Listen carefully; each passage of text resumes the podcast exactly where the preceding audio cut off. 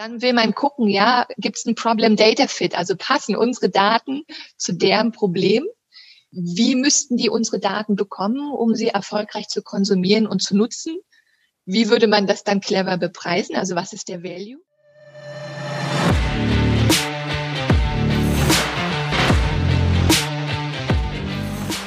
Hallo und herzlich willkommen zum Datenbusiness Podcast. Mein Name ist Bernhard Sonnenschein, ich bin Gründer und Chefredakteur von datenbusiness.de.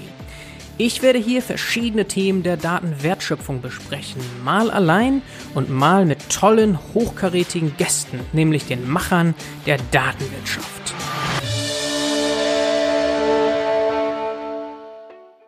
Heute haben wir zu Gast Bettina Görner, Managing Director Data Products bei Springer Nature. Hallo und herzlich willkommen, Bettina, zum Datenbusiness Podcast. Hallo, herzlichen Dank für die Einladung. Schön, dass es klappt, Bettina. Ja, wir gehen natürlich durch deinen Werdegang, am ehesten in deinen eigenen Worten. Ich sehe auf LinkedIn über sechs Jahre bei Springer Nature. Parallel hast du noch andere Positionen, die du gleich selber am besten erklären kannst und hast ein Background in Molekularbiologie und warst auch in der INSEAD Business School sowie bei McKinsey. Ja, ich übergebe an dich. Dankeschön.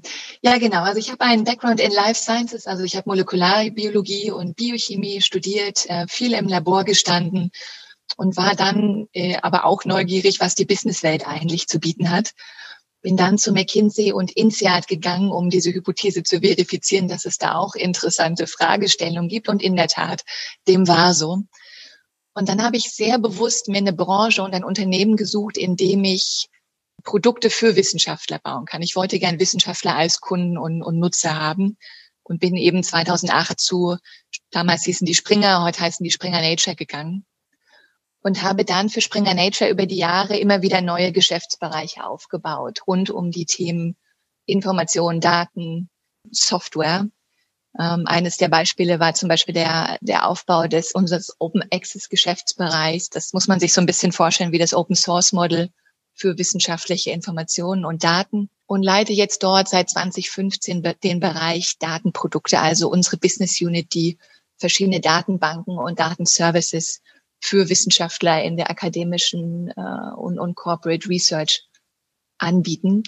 Mhm. Parallel dazu sitze ich in zwei Boards. Äh, zum einen in einem britischen Unternehmen namens Deep Matter. Dort sitze ich als Non-Executive Director im Board und Deep Matter macht Hard- und Software für Chemie, also R&D in Chemie. Da geht es darum, eben Daten auf neue Art und Weise zu messen äh, und dann zu nutzen, um, um diese Experimente reproduzierbar zu machen und zu optimieren. Und das andere, andere Assignment ist ein Advisory Board äh, Assignment bei IG Genomics. Die bringen äh, Data Analytics Software in den Life Sciences Bereich. Mhm.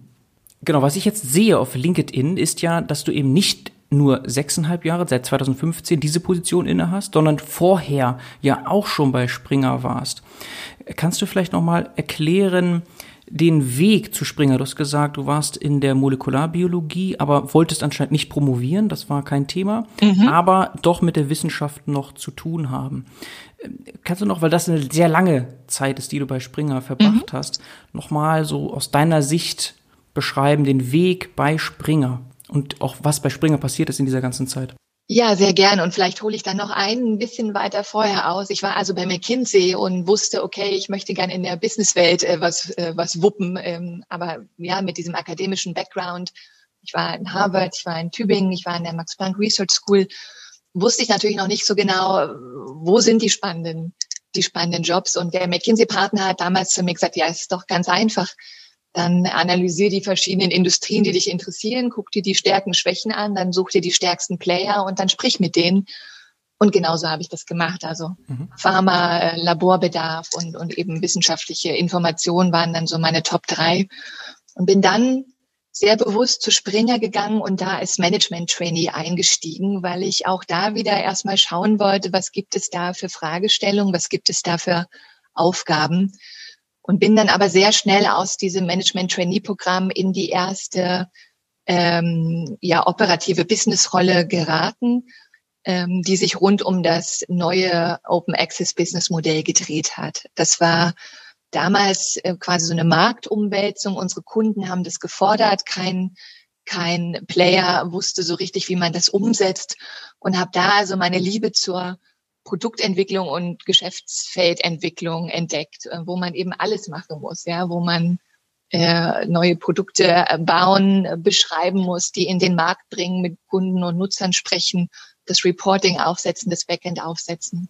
Mhm. Und habe das dann einige Jahre gemacht ähm, und das eben von, von, von wirklich der ganz frühen Phase, die auch noch sehr viel mit mit so externer, äh, externen Talks und externer Education einherging, ähm, ja, zu so einem, ähm, zu so einer soliden Businessline ähm, gemacht und habe dann so eine ähnliche Aufgabe wieder gemacht und zwar im, im Corporate-Bereich. Also Springer Nature ist sehr stark im akademischen Bereich, also die, das Who is Who der akademischen Institutionen sind die Kunden, während äh, Forschung und Entwicklung im Corporate-Bereich immer so ein bisschen sekundär lief. Und da ging es dann eben darum, was sind denn da die relevanten Informationsprodukte? Wie werden dort, Daten dort verarbeitet, konsumiert, bepreist und so weiter? Und habe dann eben den, den Corporate-Bereich aufgebaut und von dort war es dann kein langer Weg mehr zu Datenprodukten, weil das eben die primäre Art ist, wie gerade in Corporate R&D Daten verlangt werden, um die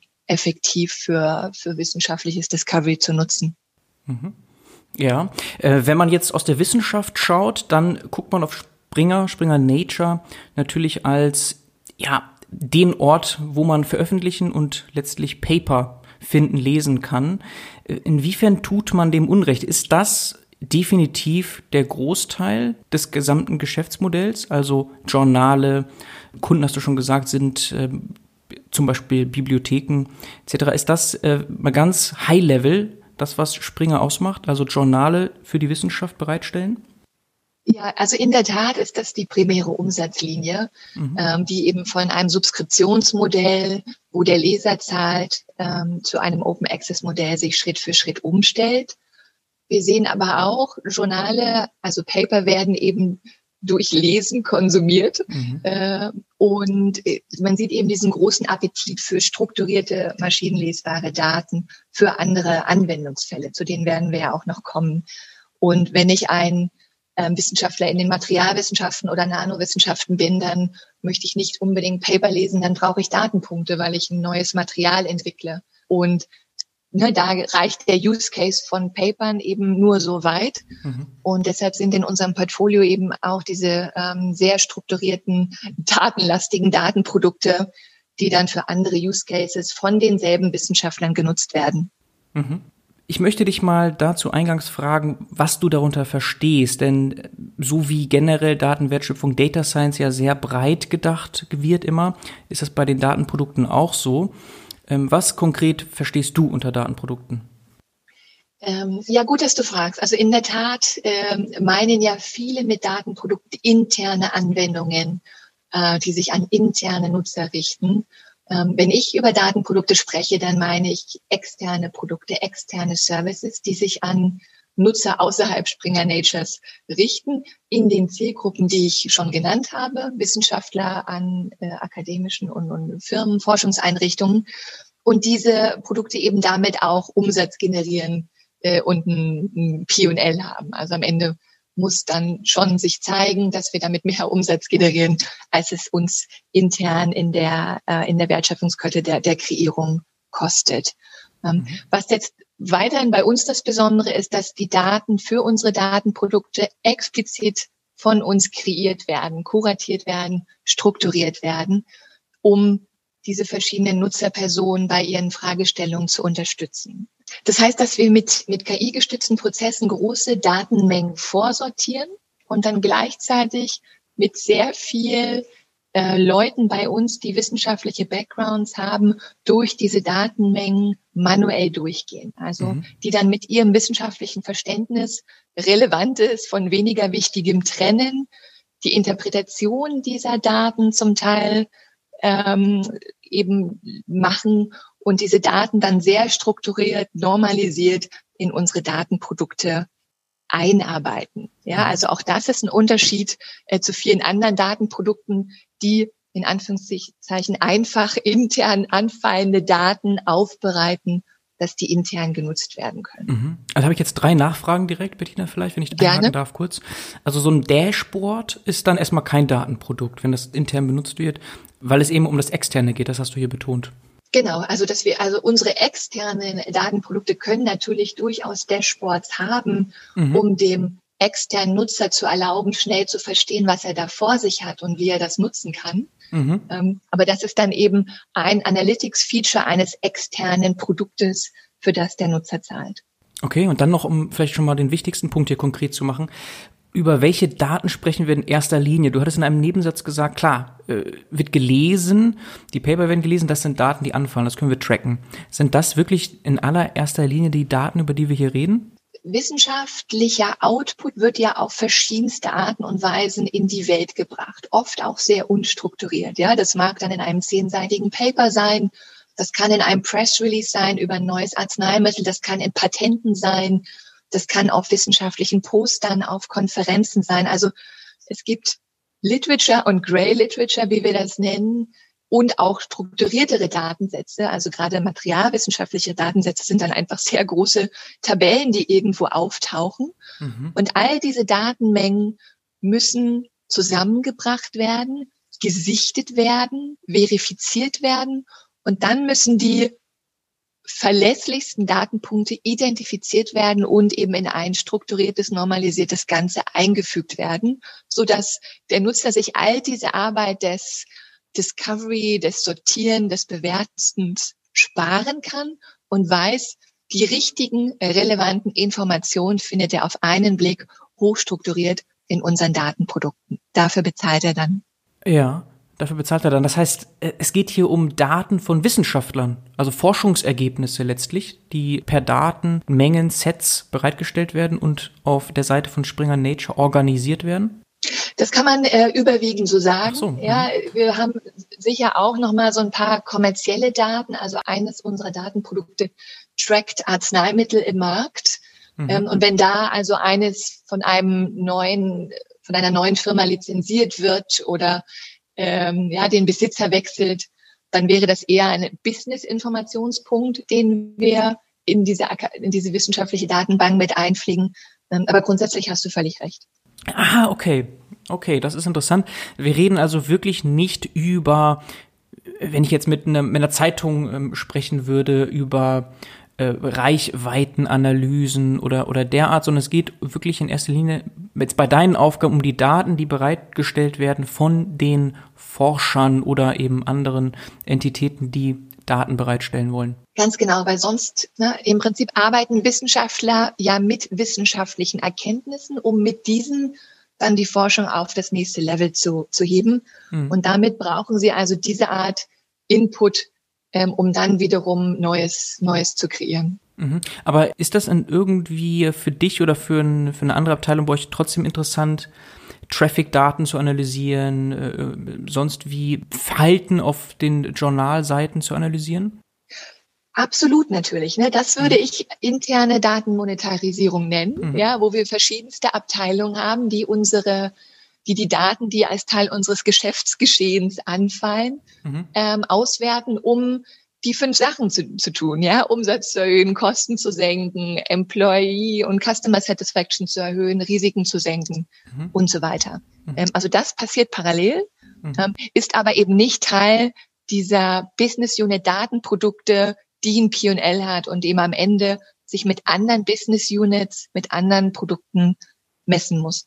Okay, sehr gut. Ja, ich wollte das jetzt nochmal kristallklar hier im Podcast nochmal herausstellen, dass mhm. wir genau wissen, worüber wir hier reden. Und dann hattest du betont, diesen Domänenanteil, also letztlich Wissenschaftler oder mit einem wissenschaftlichen Background, die äh, mit dir, bei dir diese Datenprodukte bearbeiten. Ne? Das scheint ja dann wichtig zu sein, weil ähm, Grundverständnis da sein sollte, was sind das für Daten, äh, wie könnten wir die am ehesten organisieren? Absolut. Und, und diese Domänenexpertise, die zieht sich wirklich bei uns durch die gesamte Wertschöpfungskette. Mhm. Also, wie du sagst, Leute mit einem ja, Hintergrund in Materialwissenschaften oder, oder Lebenswissenschaften müssen die Daten verstehen können, um die richtig zu interpretieren und aufzubereiten. Ähm, die Leute, die das ähm, Frontend entwickeln, müssen die Domäne verstehen, ja, weil ein Lebenswissenschaftler anders Daten sucht und nutzt als ein Materialwissenschaftler. Und selbst auf unserer kommerziellen Seite brauchen wir zu einem gewissen Grad diese äh, Domänenexpertise, weil wir natürlich Nutzer in diesen Fachgebieten ansprechen ähm, und, und aufmerksam machen wollen und müssen auf unsere Produkte. Und auch da bedarf es eines bestimmten Fachverständnisses und einer äh, bestimmten Sprache. Mhm. Können wir vielleicht da auch nochmal konkret das eine oder andere besprechen, das eine oder andere Datenprodukt oder Datenmonetarisierungsthema?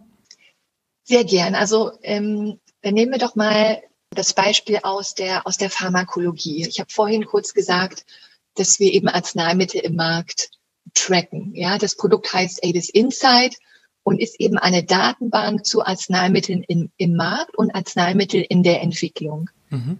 Ähm, das gibt also einen Überblick über verschiedene Moleküle und Medikamente ähm, die ja für bestimmte Therapien, bestimmte Anwendungsfälle eingesetzt werden, die bestimmte Eigenschaften haben, die bestimmte ähm, Safety-Profile haben. Äh, also das Thema Arzneimittel-Safety ist ja gerade äh, auch in aller Munde.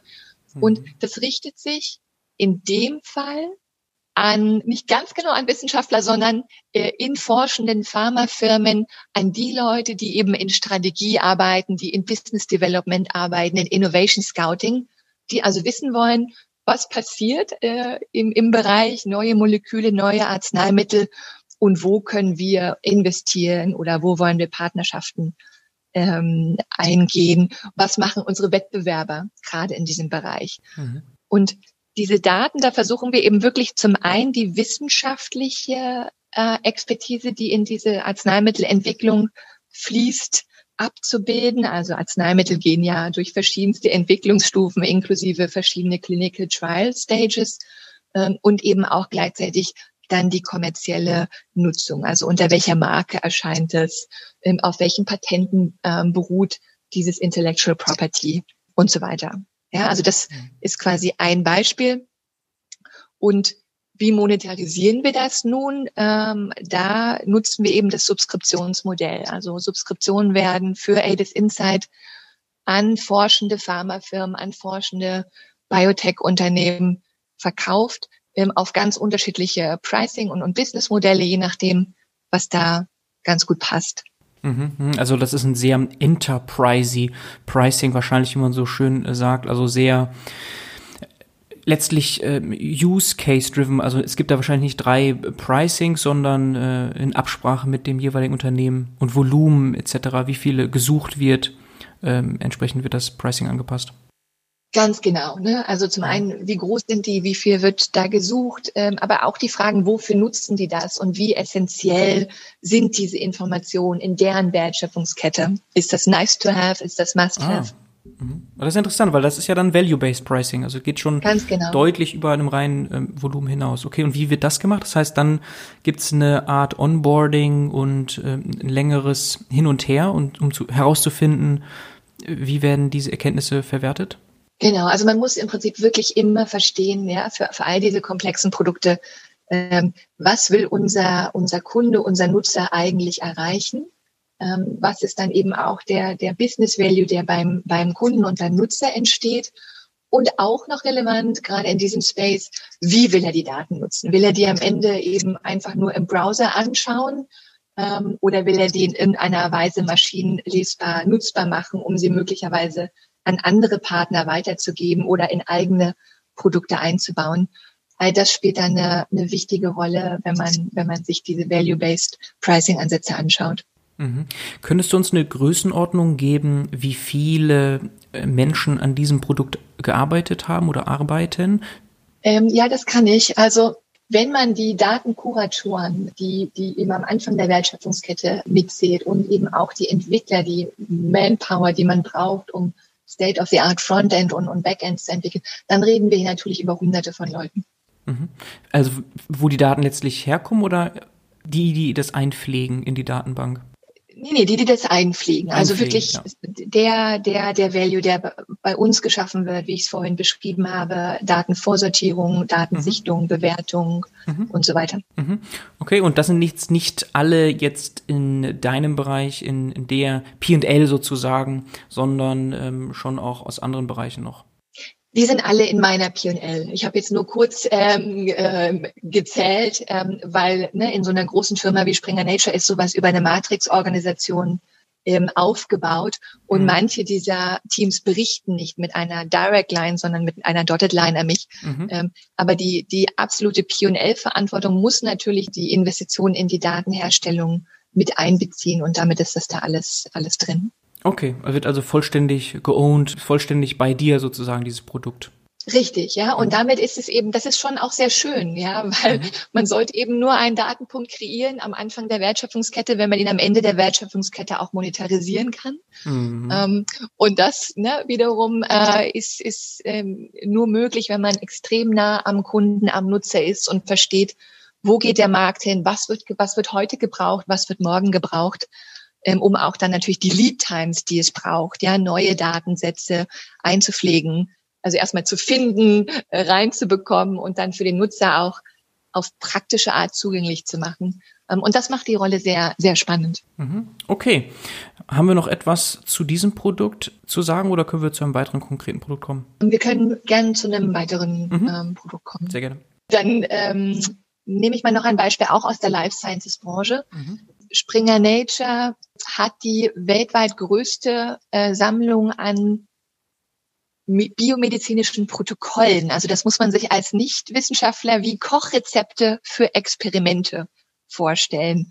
Ähm, also Wet Lab Arbeit im Labor ist nicht trivial. Da geht in der Regel immer etwas schief. Ähm, das heißt, die Bedeutung von Schritt für Schritt Anleitungen wie lange muss etwas gerührt werden? Wie lange muss etwas zentrifugiert werden? Welche Zelllinie nutze ich? Haben eine extrem hohe Bedeutung, um erfolgreich Forschung in den Biowissenschaften betreiben zu können. Mhm. Das sind ja so eine Art äh, Metadaten. Ich würde es nicht als Metadaten bezeichnen, mhm. weil es eben, das ist im Prinzip die Datenquelle, um Dinge ausführen zu können. Mhm. Ja. Und ohne diesen vernünftigen Input kein Output im Labor. Mhm. Aber da können wir, kann man sich sicher drüber streiten. ja, ja. ja. Ja, aber man sollte es nicht kleinreden dadurch vielleicht, ne? Das ist vielleicht die Gefahr, weil das sind die entscheidenden Daten anscheinend, damit überhaupt das Ganze funktioniert und dann Richtig. Erkenntnis am Ende auch rauskommt. Ja. Richtig, ne? das ist im Prinzip der zentrale Input. Mhm. Ohne diesen Input kein Output. Ähm, und daran werden Wissenschaftler ja gemessen. Entdecken sie etwas Relevantes? Äh, finden sie ja einen neuen Aspekt? Können sie eine Fragestellung lösen? Mhm. Ähm, und dafür brauchen die eben diese, diese Protokolle. Und das Interessante an diesem Produkt ist, die traditionelle Nutzung und das traditionelle Geschäftsmodell für dieses Produkt ist eben, dass Bibliotheken diese Protokolle lizenzieren, und Wissenschaftler ja, nutzen dann unser Interface, um die richtigen Protokolle zu finden. Sie lesen sie, sie bewerten sie, sie kochen sie nach, wie wir sagen würden. Also sie versuchen dann diese Protokolle im eigenen Labor umzusetzen, neue Methoden zu etablieren und damit eben erfolgreiche Experimente laufen zu lassen. Mhm.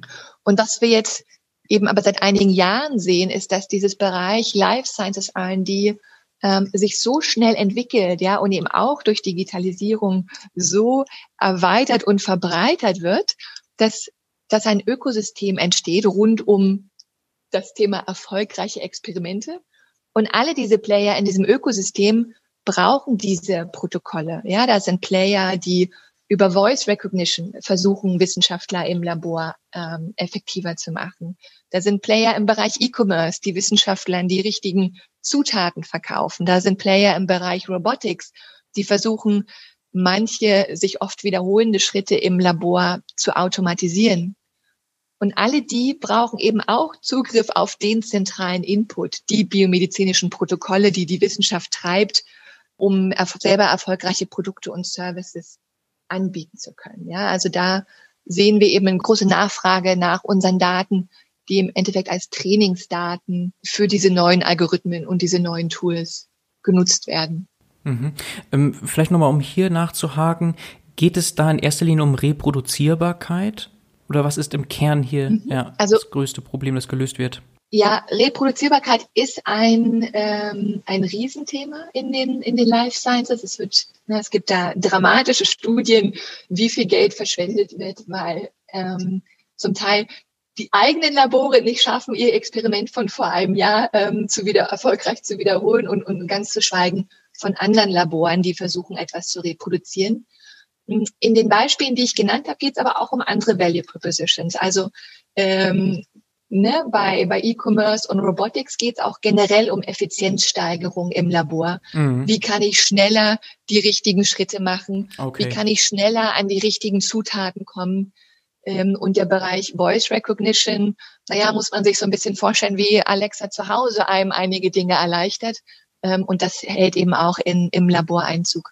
Mhm schneller und natürlich auch richtig machen. Ich mhm. habe mich nur gerade noch mal gerne selber zurückerinnert und auch beobachten, was aktuell passiert im Bereich äh, Physik, Informatik. Äh, da hat man eben gerne das Problem gehabt, Forschungsergebnisse waren da, aber der Weg dorthin war unklar. Und dann, mhm. äh, ja, natürlich das Thema Geschwindigkeit, aber auch Reproduzierbarkeit. Ähm, deswegen ja auch die Bewegung hin zu sogar Code, der veröffentlicht wird. Ne? Also mhm. auf, im Archive äh, kann man ja mittlerweile, oder ist es sehr stark gewünscht, auch äh, GitHub-Repositories und so weiter zu verlinken. Und äh, da geht ja ein ganz klarer Trend hin zu dem, was du unter dem Begriff Protokoll mhm. gerade genannt hast, hin. Also alles, was irgendwie zu Ergebnissen geführt hat, sollte nachvollziehbar sein für jeden, jede Forscherin, jeder Forscher oder auch Unternehmen sollten Zugriff haben darauf. Mhm, absolut, ja. Und damit sprichst du ja den Bereich der Dokumentation an. Mhm. Ähm, da werden in den Lebenswissenschaften Electronic Lab Notebooks genutzt ähm, und auch für sehr leicht nutzbare Lab-Notebooks ist es gut, wenn die, wenn die ähm, Hersteller dieser Lab-Notebooks Zugriff auf alle Protokolle haben, ja, weil sie dann eben standardisiertes Vocabulary nutzen können, weil sie dann Eingabehilfen nutzen können. Ähm, also auch das ist ein Use Case für, für diesen Schatz an, an Protokolldaten, die wir da haben. Mhm. Sehr spannend. Können wir da noch mehr vielleicht dazu sagen? Auch jetzt Richtung Monetarisierung ist das dann ähnlich value-based? Das ist äh, absolut ähnlich value-based und auch da ist dieser integrierte Setup bei uns extrem nützlich, weil wenn man jetzt, sagen wir mal, mit einem Player im Bereich Voice Recognition oder Robotics spricht, dann muss man wirklich verstehen, was machen die, was versuchen die zu entwickeln. Äh, ja, in der Regel sind die dann noch ein, zwei, drei Jahre vom Market Launch entfernt. Was ist deren Problem? Welcher Input fehlt denen? Dann will man gucken, ja, gibt es ein Problem Data Fit? Also passen unsere Daten zu deren Problem? Wie müssten die unsere Daten bekommen, um sie erfolgreich zu konsumieren und zu nutzen? Wie würde man das dann clever bepreisen? Also was ist der Value? Ja, äh, und natürlich auch die gesamten äh, Liegefragestellungen rund um das Thema Datennutzung. Und da ist es dann tatsächlich so, dass eben all die Funktionen, die, die, die in meiner Gruppe sind, sei es das Data Team, sei es das Entwicklerteam, sei es Product Management, ja, und die Commercial Funktionen involviert sind, um, um eben diese sehr komplexen Datenpartnerschaften zu designen und erfolgreich zu machen. Ja, äh, Datenpartnerschaften, kannst du das noch ein bisschen ausführen? Also was sind da genau die Partner? Welche Seiten werden da verbunden? Also da wäre dann also ein Startup im Bereich Robotics äh, mhm. unser Partner, ja, und wir sind deren Partner. Mhm. Äh, und die sagen eben, wir brauchen folgende Daten, weil wir glauben, damit Folgendes tun zu können. Mhm. Ähm, das sind oft Startups, das heißt, die wollen nicht gleich ja riesengroße Deals machen. Die müssen zum Teil auch erstmal verifizieren, ob unsere Daten ihnen mit ihrem Problem helfen kann. Das heißt, es gibt da oft so einen Trial-Mechanismus, ähm, dass die erstmal mit kleineren Datenmengen schauen, ähm, ob, ob die gewünschten Verbesserungen des Algorithmus oder des Datenmodells erreicht werden können, ähm, was dann aber wiederum auch für die Value-Bestimmung hilft. Und ja, wenn dann so ein Trial erfolgreich ist, dann würde man eben über eine breitere Lizenzierung größerer Datenmengen sprechen, mhm. inklusive all der interessanten Fragestellungen, die dann den Vertrag betreffen. Mhm. Aber das ist nicht so eine Art Suchmaschine mit einer Datenbank hinten, so ähnlich wie dieses 80s Insight, das du als erstes Beispiel genannt hattest? Naja, Richtung normalem Endnutzer ist es in der Tat eine Suchmaschine mit einem großen mit einer großen Protokolldatenbank hinten dran. Ja, ein normaler mhm. Nutzer sitzt äh, am Rechner im Labor, äh, sein, sein Postdoc oder Gruppenleiter hat ihm gesagt, äh, probier doch noch mal dieses Experiment. Das hat er noch nie gemacht. Es braucht eine Anleitung. Und dann ist natürlich wichtig, dass unser User Frontend ihm erlaubt, schnell die, das richtige Protokoll zu finden. Mhm. Ähm, also das ist auch in der Tat Teil der Wertschöpfung äh, und zwar eher auf dieser traditionellen Nutzungsseite, die ich, die ich vorhin beschrieben habe. Mhm. Weil hier in diesem Falle stelle ich mir das schwieriger vor, herausfordernder vor, das durchsuchbar überhaupt zu machen. Inwieweit sind die Protokolle denn alle standardisiert? Ist das schon beim Input so, dass es verlangt wird, dass es bestimmten Standards gerecht wird? Oder wie könnt ihr das, wie kann Springer Nature das gewährleisten, dass wirklich die Durchsuchbarkeit von mhm. so vielen verschiedenen Protokollen auch gelingt? Ja, das ist eine sehr gute Frage. Also im Endeffekt ist es ja eine sehr große Menge von Textdaten, mhm. die in dem Fall überwiegend in Journalen ähm, erscheint. Und da gibt es in der Tat ähm, Author Guidelines, also Guidelines, wie wie, wie, wie das strukturiert sein soll, dass es dann wiederum leicht lesbar ist. Das ist aber eben natürlich nur bedingt nützlich für diese Machine-Readable Use Cases, die wir jetzt besprochen haben. Und das ist dann wiederum äh, eine, eine, eine Wertschöpfung, die bei uns entsteht. Ja, also dass wir all diese Protokolle versuchen zu normalisieren, vernünftig zu indexieren, welche Technik, welche Experimentart wird da benutzt, welche Modellorganismen werden da benutzt, welche Zelllinien werden da benutzt. Und da arbeiten wir eben mit äh, Ontologien, mit Knowledge Models, die, die zum Teil frei verfügbar sind, die wir zum Teil aber auch über Jahre selber ähm, aufgebaut haben, um dann diese Protokolle ne, auf eine Art mit einer Metadatenebene zu standardisieren, die dann wiederum hilft, die dann wiederum dem Wissenschaftler hilft, das Richtige zu finden. Mhm.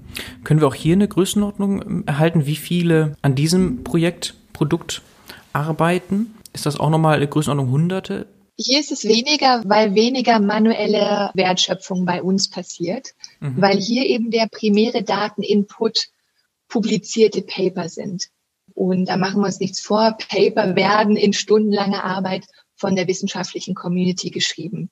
Und eben auch Protokolle werden von der wissenschaftlichen Community geschrieben, weil es durchaus auch attraktiv für Wissenschaftler ist, ein neues Protokoll zu publizieren. Ja, wenn jemand erfolgreich eine neue Methode äh, etabliert hat, ähm, dann gibt es prestigeträchtige Journale, die das publizieren. Das heißt, in dem Fall ist die ist ein Großteil der der Input-Kreierung äh, außerhalb ähm, Springer Natures und darüber, deshalb reden wir eben hier nicht über Hunderte äh, im Vergleich zum Latest Insight Produkt, wo, wo der Großteil der, der Datenpunktkreierung in-house passiert. Mhm. Jetzt würde ich gerne mal nachfragen, noch ein bisschen allgemeiner vielleicht, weil du hast jetzt verschiedene Themen angesprochen, Journale, wo was veröffentlicht wird. Was sind denn die wichtigsten Journale eigentlich bei Springer Nature?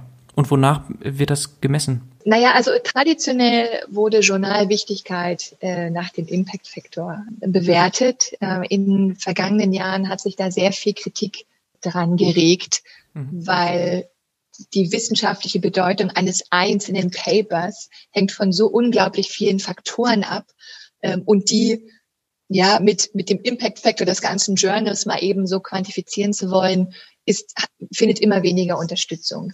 Von daher würden meine Kollegen von der Journal-Seite äh, sicher nicht wollen, dass ich äh, jetzt einfach ja nach Impact Factor die wichtigsten Journale nenne. Hm. Dennoch kann man sagen, dass das Journal Nature was eben auch im, im Namen Springer Nature schon steckt, ja. sicher eines der wichtigsten und auch historischsten Medien ist, um wissenschaftlichen Breakthrough zu kommunizieren. Mhm. Ja, also Impact Factor äh, ergibt sich letztlich durch die Anzahl der Zitate, für, für die, die das Richtig. noch nicht mhm. gehört haben, und dann über einen gewissen Zeitraum und dann gemittelt etc. Und so ähnlich macht man das ja auch bei Wissenschaftlern oder bei, mhm. bei einzelnen Papern mhm. am Ende. Genau. Ich habe deshalb die Frage nochmal eingeworfen, weil ich nochmal verstehen wollte, es werden natürlich verschiedenste Sachen publiziert, Daten werden publiziert, Methoden werden publiziert, Protokolle werden publiziert, es gibt Journale nur für Methoden, es gibt Nature Methods zum Beispiel, also es gibt ja für ähm, alle möglichen, es gibt auch nur für Code wiederum Journale, digitale Möglichkeiten zu publizieren. Aber es gibt ja auch so Mischformen. Ne? Also wenn ich jetzt irgendwie äh, eine tolle Erkenntnis habe, dann kann ich ja dazu auch ein Protokoll veröffentlichen. Hängt das dann an dem einzelnen Paper noch irgendwie dran mit weiteren Verlinkungen und so weiter? Oder wie wird das bei euch organisiert? Sind die Protokolle gleichermaßen durchsuchbar? Also die, die jetzt nicht separat veröffentlicht werden, sondern wirklich mit einem Paper mit veröffentlicht werden? Mhm. Ja, das ist eine Spitzenfrage. Ähm, wenn jemand ein neues Ergebnis publiziert, dann hat in der Regel dieses Paper eine sogenannte Method Section, mhm. wo er kurz skizziert, ähm, was er oder sie getan hat. Diese Sections sind in der Regel ja nicht sehr lang und auch nicht unbedingt verständlich weil vielleicht der ein oder andere auch gar nicht so unbedingt der ganzen Welt sagen möchte, was er da ganz genau gemacht hat. Ja, um auch so ein bisschen den, den, den, den, den Vorsprung zu nutzen. Ja. Im Moment erschließen wir diese Method Sections bei weitem nicht in dem Maße, wie wir das jetzt mit, mit primären Protokollen und Methoden äh, tun. Ähm, aber in der Tat ja, ist es eine, eine sehr interessante Fragestellung mit viel Potenzial. Mhm. Aber es, es wird schon teilweise herausgezogen. Also das aus den Method Sections als Protokoll durchsuchbar gemacht. Richtig, es gibt da verschiedenste Arten, ja, wie man das auch im Tandem dann eben in die Öffentlichkeit bringt. Ähm, und dann kommen wir auch an die Punkte, die du vorhin genannt hast. Ja, dann soll man seine ähm, Proteinsequenz nochmal in irgendeiner Datenbank ablegen. Ja, das ist zum Teil sogar Voraussetzung, um überhaupt publizieren zu dürfen oder andere legen ihren Code äh, ab, ja, und, und verlinken den. Also da gibt es wirklich ganz viele Flavors, ähm, wie die Dokumentation der Reproduzierbarkeit immer weiter voranschreitet. Mhm. Okay, und ähm, Thema Monetarisierung hatten wir jetzt bei beiden Beispielen besprochen. Ist es so, dass Industrie einen größeren Teil ausmacht insgesamt oder doch eher klassisch sagen wir äh, Bibliotheken, andere Lizenznehmer? Das hält sich in diesem, also in meinem Datenproduktportfolio in etwa die Waage. Aha. Ja, es gibt Produkte, die sich primär in, der, in der akademischen Forschung großer Beliebtheit erfreuen und dann gibt es andere, die primär äh, im, im äh, Firmenumfeld lizenziert werden. So haben wir da einen ganz guten Mix. Mhm. Also im umsatzmäßig ist das, äh, hält sich das so grob die Waage. Mhm. Genau. Mhm. Okay, jetzt haben wir zwei interessante Beispiele gehabt. Anscheinend auch sehr erfolgreiche Beispiele. Du machst jetzt mehrere Jahre, viele Jahre schon das Thema Datenprodukte. Jeder weiß aber, es läuft auch nicht immer rund. Es gibt verschiedenste Schwierigkeiten, Hürden, Herausforderungen. Es, es wäre wirklich mal spannend, jetzt aus deiner Sicht zu hören, was dabei die größten Probleme sind, die du beobachtet hast, die äh, letztlich eine erfolgreiche Datenwertschöpfung verhindern können. Ja, also ich glaube, das kann man von zwei Seiten äh, beantworten. Zum einen nochmal ganz konkret, ja, auf die Learnings in dieser Rolle und dann aber auch nochmal ein bisschen breiter gefächert. Mhm. Die, die Learnings in die, dieser Rolle, es sind natürlich sehr viele, aber was immer wieder ein Dreh- und Angelpunkt ist, ist diese Frage, wie baue ich generell erfolgreiche Produkte und Services, ja, ob das jetzt Datenprodukte sind oder Konsumgüter, was auch immer. Ähm, und das ist eine extrem faszinierende Frage. Ja, natürlich muss man sehr dicht am Nutzer und am Markt sein und Trends verstehen. Ähm, aber wir wissen auch, ja, dass Nutzer heute A sagen und morgen B machen. Und das macht für mich so auch das Interessante dieser Rolle aus. Zu antizipieren, gibt es ausreichend Nachfrage, ausreichend Nutzung für einen bestimmten Datensatz aufbereitet und delivered in einer, auf eine bestimmte Art? Und können wir das Ganze profitabel hinbekommen? Äh, das gelingt uns oft äh, und, und manchmal aber auch weniger. Ja, das ist sicher so ganz konkret eine große Herausforderung in der Datenwertschöpfung. Und gerade Leute, die eher von der Technologieseite kommen und weniger von der kommerziellen und von der Marktseite unterschätzen dieses Thema oft. Ja, übrigens auch für interne Datenprodukte. Da werden dann tolle Dashboards gebaut und der ignorante Nutzer interessiert sich nicht dafür. Also ich glaube, da äh, kann man wahrscheinlich noch mal eine eigene Stunde mitfüllen. Generell denke ich, wenn wir auf Daten als handelbares Gut schauen, gibt es da schon auch noch einige vielleicht sogar noch größere Hürden, ja, die die, die die Branche, die die Community hoffentlich in den nächsten Jahren anpacken wird. Da denke ich zum einen an das Bewusstsein der datenproduzierenden Firmen selbst. Ja, also dieses Bewusstsein, hey, mhm. die bei uns anfallenden Daten könnten für jemand anderen vielleicht sogar noch wertvoller sein als für uns. Und hey, für bestimmte Datensätze können wir uns durchaus trauen, diese eben auch extern zu monetarisieren, also jemand anderem zu verkaufen, an jemand anderen zu lizenzieren. Ähm, also diese, mhm. dieses Bewusstsein, das ist bei vielen gerade größeren, ja, historischeren Firmen ähm, noch überhaupt nicht da. Stattdessen regiert da eher so eine, äh, ja, entweder eine sehr geringe Wertschätzung für Daten oder die Angst, da irgendwie was falsch machen zu können. Ja, äh, vielleicht hier nur ganz kurz einmal einzuhaken. Ist es nicht auch so, dass dort ein gewisses Level an Datenkompetenz erstmal vorhanden sein muss? Weil ansonsten kann ich ja nicht beurteilen, ist da ein Wert drin? Absolut, das ist richtig, ja. Und das wird noch, noch schwieriger gemacht dadurch, dass man ja möglicherweise seine Daten jetzt, seine internen Daten jetzt nicht unmittelbar seinem direkten Wettbewerber verkaufen möchte, ja, in, in der Branche, die man am besten versteht. Also wir sehen, dass auf Datenmarktplätzen wie, wie zum Beispiel Dawex 70 Prozent der Transaktionen cross-vertical sind. 70 Prozent der Datentransaktionen erfolgen da von einer Industrie in eine ganz andere Industrie.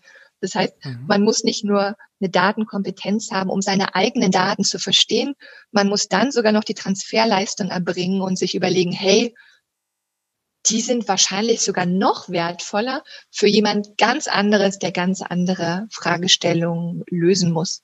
Mhm. Ja. Okay. Ja, ich hatte dich hier unterbrochen. Also wir können gerne an der Stelle weitermachen. Ja. Eine ganz andere oder, oder eigentlich verwandte Sache, die ich auch immer wieder beobachte, wenn ich ja öffentlich über Datenmonetarisierung spreche, ist eben auch die Akzeptanz. Ja, Datenhandel klingt nach Hinterzimmer, klingt nach Dark Web, klingt nach Handel mit Kreditkarten oder Social Security ID äh, Daten. Und um also Datenhandel so aus der Schmuddelecke zu holen, ähm, braucht es vielleicht einen besseren Namen, ähm, aber braucht es eben auch Vertrauen. Vertrauen äh, der Geschäftspartner, Vertrauen der, der Verbraucher, gerade bei personenbezogenen Daten. Also auch da ist, glaube ich, noch viel zu tun, aber da ist natürlich Europa mit den immer strenger werdenden äh, Datenschutzbestimmungen in einer ganz guten Position, weil das Thema eben so, so, so stark diskutiert wird, ähm, um, um die Akzeptanz von solchen Möglichkeiten zu steigern. Mhm. Also mangelnde Akzeptanz ist häufig ein Problem, so im Sinne von Ängsten, die vorhanden sind, irgendwas vielleicht auch falsch zu machen. Mhm. Äh, dann ist dann DSGVO äh, ein großes Thema und dann ähm, gibt es eben auch viele Unternehmen, einzelne Abteilungen, die sagen, äh, dann machen wir das lieber nicht oder äh, gucken in eine andere Richtung. Ganz genau. Ne? Und es sind dann auch viele mhm. Legal-Abteilungen, die sagen, nee, nee, das klingt, das klingt schwierig, das machen wir jetzt mal lieber nicht. Ähm, also das mhm. höre ich auch immer wieder von Kollegen im Feld, die sich dann einfach sehr schwer tun, in der Firma zu erarbeiten, ja, unter welchen Bedingungen könnten wir denn äh, darüber nachdenken, unsere wertvollen Data Assets auch mit anderen zu teilen. Ähm, und mhm. eben da auch das Begreifen von, von, von den regulatorischen Entwicklungen als Chance, ja, die also Akzeptanz schafft und Ängste beseitigt, ähm, statt einfach nur als äh, ärgerliches Hindernis. Da, ich glaube, da haben wir noch, ein, noch einen Weg vor uns. Also das ganze Thema Business-Savvy Lawyers, die die Opportunitäten aufzeigen im Bereich Datenmonetarisierung, äh, anstatt primär vor, vor Hindernissen zu warnen äh, ich glaube, da, da, da ist noch viel, noch viel drin.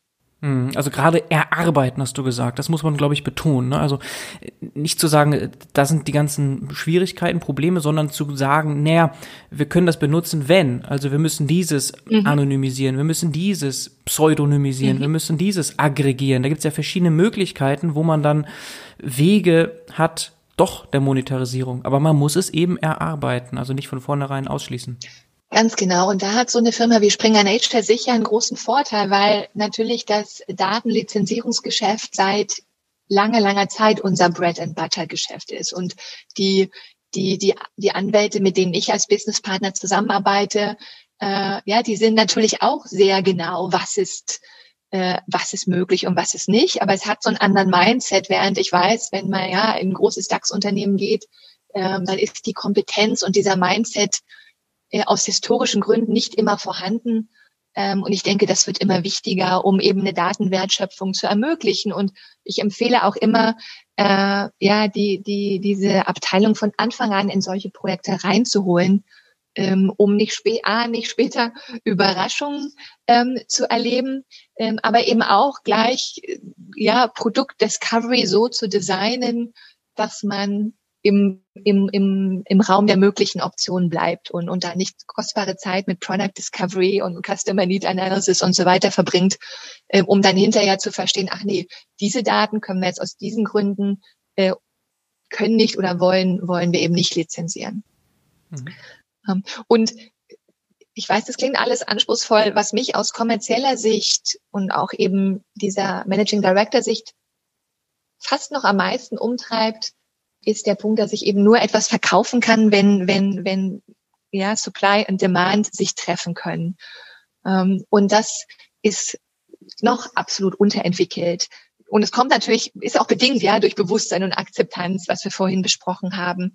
Da sehe ich eben, in der Finanzbranche ist es am besten entwickelt, ja. Also Investoren, äh, Private Equity, Venture Capital sind schon seit vielen, vielen Jahren immer aktiv auf der Suche nach alternativen Datenquellen, alternativen Informationen, die ihnen helfen, schneller als andere zu wissen, wie entwickeln sich Märkte, wie entwickeln sich Firmen. Da gibt es also eine, eine, ähm, eine Discovery-Infrastruktur, ein, ja, eine Marktplatzinfrastruktur.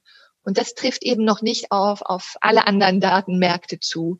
Wie finde ich jemanden, der meine Daten wertvoll findet, der kein direkter Wettbewerber ist und der kreativ merkt, hey, wenn er meine Daten mit seinen zusammenbringt, kann er Fragestellungen lösen, die, die seine direkten Wettbewerber wiederum noch nicht gelöst haben und damit also einen Wettbewerbsvorteil gewinnen. Ja, und deshalb schaue ich sehr interessiert auf, auf Datenmarktplätze, die wie Pilze aus dem Boden äh, sprießen äh, und eben auch so mhm. Data Brokering, Data Scouting in, in Bereichen außerhalb der Finanzbranche. Heißt das, dass du da auch immer auf der Suche bist nach neuen Datenprodukten letztlich und äh, da auch so Startup-mäßig auch viele Sachen mal lean ausprobiert werden? Ja, genau. Also wir, wir, wir haben ja eine sehr gute Infrastruktur, Kunden zu finden und die richtig anzusprechen und mit denen auch Datenpartnerschaften einzugehen. Aber hm. weil eben jetzt alle Firmen Daten kreieren, haben alle Firmen diese Möglichkeit, ähm, ihre hm anfallenden Daten, ihre Exhaust-Daten zu monetarisieren. Und manche von denen, die eben von der grünen Wiese kommen, haben dann Einfälle, die wir möglicherweise nicht haben, weil es ja bei uns bisher auch anders sehr gut lief. Und deshalb schaue ich eben einfach sehr, was passiert in Firmen, was passiert ja im Datenhandel außerhalb traditioneller Informationsfirmen, wie wir es sind. Und äh, da am Ball zu bleiben und zu schauen, was bringen die Startups raus, wie, wie werden Daten monetarisiert von Playern, die neu in diesem Space sind. Das ist extrem interessant und extrem wichtig für uns. Mhm. Genau, aber es werden nicht intern jetzt Sachen ausprobiert, also Richtung so Intrapreneurship, dass man da eine, irgendwie einen kleinen Marktplatz mal ausprobiert, launcht ähm, oder irgendwas in der Richtung mal ausprobiert. Ja, also wir probieren neue Partnerschaften aus, ja, wo zum Beispiel mit der Finanzcommunity ist ein gutes Beispiel, wo dann dort wiederum neue Broker ähm, auftauchen und dann wir der erste wissenschaftliche Informationsprovider sind, mit dem die arbeiten. Ähm, aber ja, wir haben jetzt keinen so Inkubator, wo wir irgendwie neue Handelsplätze und, und ähnliches ähm, ausprobieren. Wir schauen uns das an und wir diskutieren das auch immer wieder. Aber bisher war das nicht attraktiv genug für uns. Mhm. Okay, dann diesen letzten Punkt kann man dann als Product Market Fit oder Marketing Problem zusammenfassen, so als Hindernis für Datenwertschöpfung oder wie würdest du das in dem Kontext sehen? Ja, genau. Also ähm, Product Market Fit oder noch eher ein Schritt vorher Market Discovery. Ja, für wen sind mhm. meine Daten eigentlich theoretisch relevant? Und dann im zweiten mhm. Schritt würde Product Market Fit abklopfen, sind sie wirklich so nützlich wie gedacht? Ja, wären mhm. diese Player extrem unglücklich, wenn sie Daten wieder verlieren. Das ist ja eine der, der, der Arten, wie man Product Market Fit misst. Ähm, und mhm. aber auch der Weg zur Datenpartnership. Ja, es gibt wahrscheinlich ungefähr 100 Modelle, wie man Datenpartnerschaften strukturiert ähm, von der von der vertraglichen Seite und Vergütungsseite. Ähm, also all diese Elemente ähm, spielen spielen da dann natürlich auch mit rein, Supply und Demand erfolgreich zu matchen. Mhm. Okay, sehr gut. Gibt es noch weitere Punkte als Hürden oder sind das so die größten, die du beobachtet hast in den letzten Jahren? Äh, ich glaube, das sind so die größten. Die sind ja auch nicht klein, äh, von daher gibt es da noch genug zu tun. Nein, also mangelndes Marktverständnis oder fehlende Kompetenz im Bereich Produkte, fehlendes Bewusstsein, Akzeptanz, das ganze Thema Datenschutz, äh, das sind ja riesige Baustellen mhm, natürlich. Absolut, ja. ja. Okay. Ja, wir hatten ja eingangs schon gesagt, neben Springer Nature bist du in anderen Positionen noch zum Beispiel ja im Bereich Genomics, also im weitesten Sinne Biotech. Sind das so die Bereiche, die du am spannendsten findest aktuell im Bereich Datenwertschöpfung?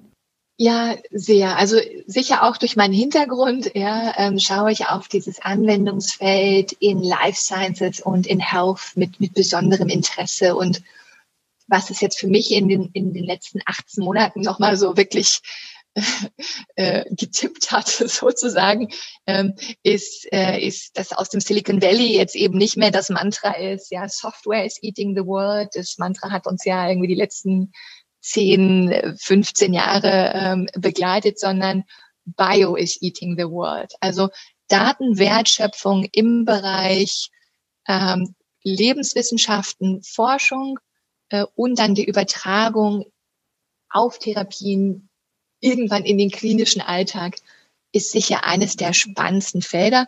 Da sind dann natürlich auch oft äh, Personendaten involviert. Ja, das heißt, das gesamte regulatorische Element, was wir vorhin besprochen haben, ist da so anspruchsvoll wie, wie sonst kaum. Deshalb ja, mhm. schaue ich mit großem Interesse auf diesen Bereich. Mhm. Also letztlich äh, Biotech in allen Varianten. Hast du da noch konkret vielleicht irgendwas, was du besonders spannend findest in diesem riesigen Biotech-Bereich, der ja tatsächlich auch aus Investorensicht, das äh, sieht, hört man immer wieder, immer, immer größer wird. Also viele, viele äh, gehen in diesen Bereich und switchen ja sogar von, ähm, weiß ich nicht, anderen Hype-Themen. Genau, also das ist richtig. Im Prinzip sieht man da, dass es gibt immer noch sehr, sehr, sehr viele Krankheiten, ne, für die es keine vernünftige Therapie gibt. Also Drug Discovery ist ein Riesenthema. Äh, ein mhm. weiteres Riesenthema ist Precision Medicine, also mit den Fortschritten äh, rund um das Thema ähm, Genom, ja, Genomeditierung und so weiter, werden wir sehen, dass Therapien für immer kleinere Patientengruppen möglich werden, ja, bis n gleich eins. Ähm, was auch kommt, sind diese Themen Vorsorge. Ja, also momentan behandelt ja das, das, das, das medizinische System eben Krankheiten, wenn sie da sind, ähm, behandeln Symptome und da also Prevention äh, und, und Proactive Monitoring, so ein bisschen wie es Predictive Maintenance bei Maschinen gibt, ähm, wird immer wichtiger ähm, was dann wiederum auch mit Diagnostics einhergeht. Und Diagnostics ist ja nun wiederum der größte Datenproduzierer im Bereich Biotech. Ähm, also all das sind, sind Themen, ähm, auf die ich im Life Sciences Bereich, im Biotech Bereich besonders schaue. Mhm. Okay, ich glaube, wir sind am Ende des Interviews. Das war jetzt eine gute Stunde geballter Information. Ich danke dir für dieses spannende Gespräch, für die Zeit. Es hat nochmal einen neuen Blickwinkel hier in den Datenbusiness-Podcast reingebracht. Vielen, vielen Dank, Bettina. Herzlichen Dank. Hat mir sehr viel Spaß gemacht. Ciao, ciao. Ciao. Feedback zum Podcast gerne an info at datenbusiness.de. Wer ansonsten mit mir zusammenarbeiten möchte zu allen Fragen rund um Datenwertschöpfung, darf gerne vorbeischauen auf headsofdata.de oder zu Deutsch datenchefs.de. Wird zur gleichen Seite. Zusammen maximieren wir den wirtschaftlichen Nutzen deiner Daten. Würde mich sehr freuen, wenn wir bald voneinander hören.